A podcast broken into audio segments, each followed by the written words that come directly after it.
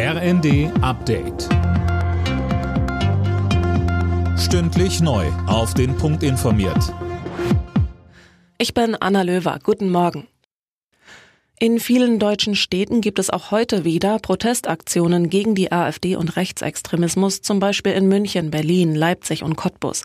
Aufgerufen zu den Demos haben viele Vereine, Verbände und Organisationen. Der Konfliktforscher Janis Grimm von der FU Berlin sagte uns. Da sind die Gewerkschaften der DGB, Verdi, die Jusos, Fridays for Future, Omas gegen Rechts, Bund Stadt Braun, also klassische bürgerliche Organisationen auch dabei. Das zeigt schon, dass es zumindest ein großes Teil dieser Gesellschaft gibt, was eben der Ansicht ist, es kann nicht weiter unwidersprochen so stehen gelassen werden, was eben rechte, rechtskonservative und rechtsextremistische Parteien in Deutschland von sich geben.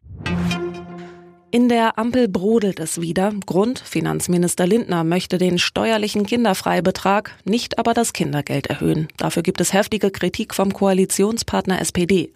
Parteichef Klingbeil sagte der Bild am Sonntag, diese Entlastung sei ungerecht.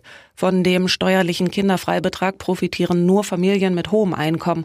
Gerade die arbeitende Mitte sollte aber entlastet werden. Genau diese Menschen würden die Inflation immer noch spüren. Innenministerin Faeser schätzt die Terrorgefahr in Deutschland weiter als hoch ein, und zwar solange der Krieg zwischen Israel und der Hamas weitergeht. Wie sie den Funke-Zeitungen sagte, sei das auch der Grund für die starken Schutzmaßnahmen nach den Anschlagsdrohungen am Kölner Dom an Weihnachten.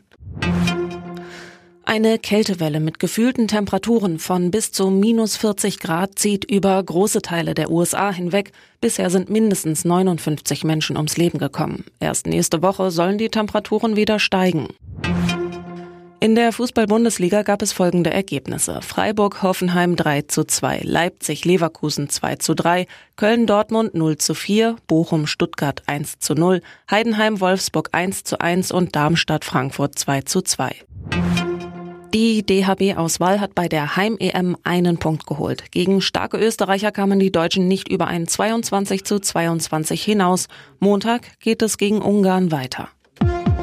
Alle Nachrichten auf rnd.de